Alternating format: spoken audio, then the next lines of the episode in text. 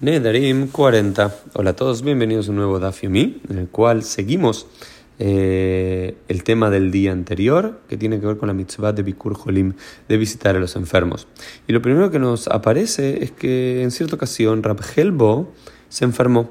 Y fue Rab Kahana al mercado, como aparentemente se acostumbraba, al centro del pueblo y avisó que Rab Helbo se había enfermado. ¿Y por qué hacía esto? Para que la gente vaya a visitarlo. Sin embargo, nadie fue a visitarlo.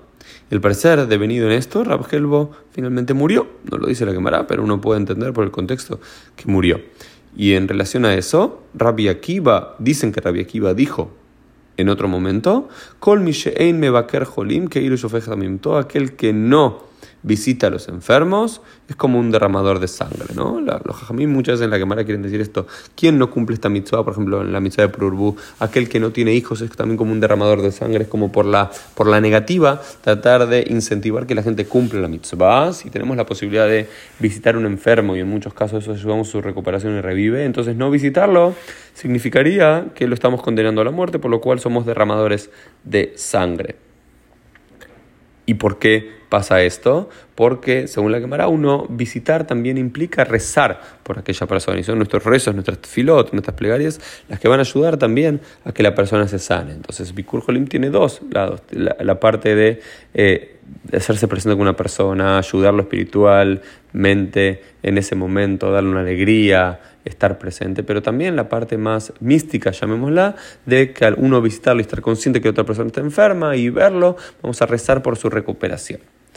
Entonces, eh, por eso se debe anunciar que una persona está enferma. Muchas personas cuando están enfermas dicen, no, no quiero, no, no quiero que nadie se entere. Y más en una tradición judía, no, hay que hacerlo para que la gente pueda ir a visitarlo y para que la gente también pueda rezar por aquella eh, persona y ayudar en esa recuperación en el plano espiritual, llamémoslo. Eh, y el otro de los puntos muy interesantes que aparece aquí en la Gemara en relación, relación a Bikur Jolim tiene que ver con una idea que trae eh, Rav Sheisha, el hijo de Rav Idi, que dice que uno no debe visitar a los enfermos en las primeras tres horas del día y en las últimas tres horas de su día.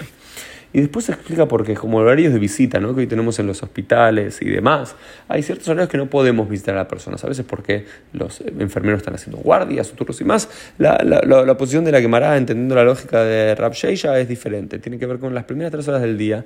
La persona va a estar mucho mejor porque durmió toda la noche, está recuperado, desayunó algo, todo está mejor. Entonces uno dice, ah, ¿para qué voy a tener que rezar por esta persona? ¿Para qué voy a tener que volver a visitarla? Va a estar todo bien, no va a pasar nada. Y en las últimas tres horas del día la persona va a estar tan cansada, tan mal y demás que uno va a decir, ¿para qué voy a rezar por esta persona si igual va a fallecer? Entonces, eh, hay que visitarlo durante eh, el, la mitad del día, vamos a decirlo. Esto es una, es una linda idea. Si uno va a visitar, no vas a visitar a las 6, 7 de la mañana, 8 de la mañana, ni tampoco a las 8, 9 de la noche. Un buen momento del día, creo que sigue siendo un buen eh, consejo que nos plantea acá la quemara.